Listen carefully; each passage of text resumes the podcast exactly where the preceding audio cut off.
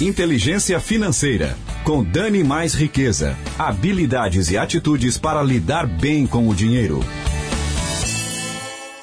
Com a gente está a Dani Koenig. Muito bom dia, Dani. Bom dia, Rafa. Tudo bem? Tudo bem. Dani, hoje Tudo vamos certo. falar um pouquinho sobre o Pix, né? O que, que é esse tal de Pix que agora está por todo lado, Dani? Exatamente. O Pix veio para facilitar a nossa vida. A galera está perguntando bastante sobre isso. Que é um novo jeito da gente transferir dinheiro, né? Então hoje a gente transfere dinheiro eletronicamente através de TED Doc, né? Que é transferência eletrônica de dinheiro. Que é quando a gente faz um depósito para uma conta de uma outra pessoa.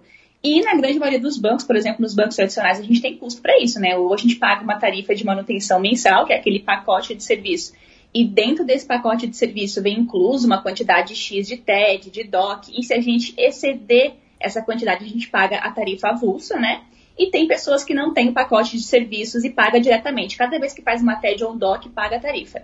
Eu, Dani, não pago, porque a gente, a gente, a gente já falou sobre isso aqui também, né, nos nossos encontros de quarta, que quando, quando a gente tem conta em banco digital, a gente não precisa pagar tarifa, porque os bancos digitais, eles não cobram tarifa de TED e DOC para você fazer transferência.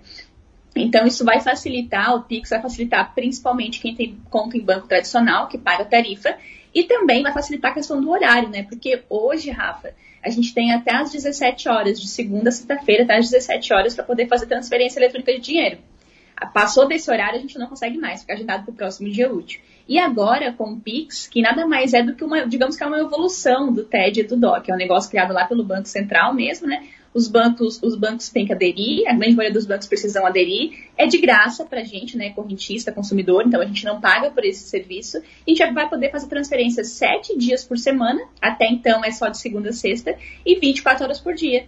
É, e até então a gente conseguia só até as 17 horas. Então isso vai aumentar o tempo e vai diminuir o custo. Porque quem paga hoje tarifa de TED e DOC não vai mais pagar usando o Pix para transferir.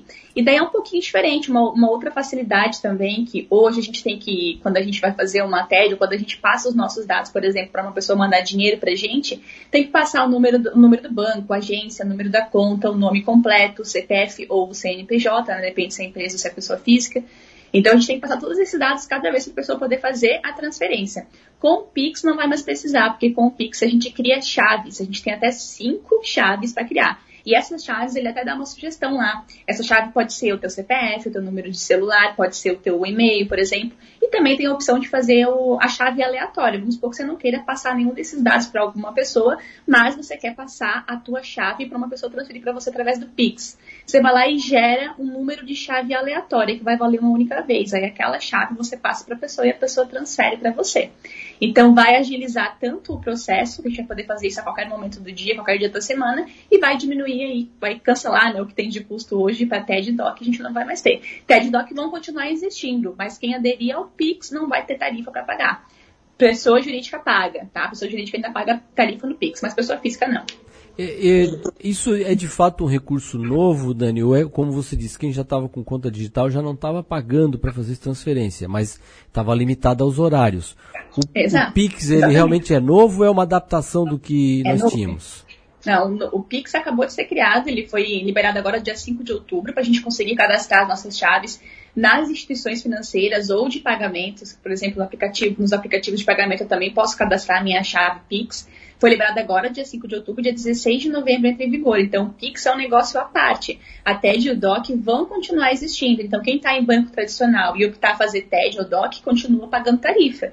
A diferença do banco tradicional para o banco digital é que no banco digital eles não cobram tarifa, né? Então, você pode fazer TED, DOC, eu tenho conta no Banco Inter, por exemplo, faz três anos, eu nunca paguei uma tarifa para transferir. Diferente do banco tradicional. No banco tradicional, eles cobram tarifa. É uma questão pessoal. Mas o Pix ele é igual para todo mundo. O Pix é do Banco Central e os bancos que aderirem têm que seguir a regra exatamente como o Banco Central manda. Aí a pessoa aqui, né, o correntista é que vai escolher se quer usar o Pix ou se quer continuar fazendo o TED Doc. Aí é questão de você perde agilidade no processo e também tem que pagar a tarifa para quem está no banco tradicional. Então, eu acho que o Pix veio para ficar, é muito bom, com certeza. E uh, preocupação com segurança, como é que fica? Então, a segurança é exatamente a mesma que você tem hoje fazendo TED Doc. Eu até, até recebi uma dúvida lá no Instagram, a pessoa falou assim: Ah, Dani, mas eu não, eu não gostaria de mandar o meu CPF para outra pessoa fazer a transferência para mim pelo Pix. Eu disse: Olha, você já faz isso hoje. Quando você passa os seus dados para a pessoa te transferir pra, pela conta bancária, você tem que passar não só o teu CPF, mas o, o número do banco, a agência, o número da conta, teu CPF e teu nome completo.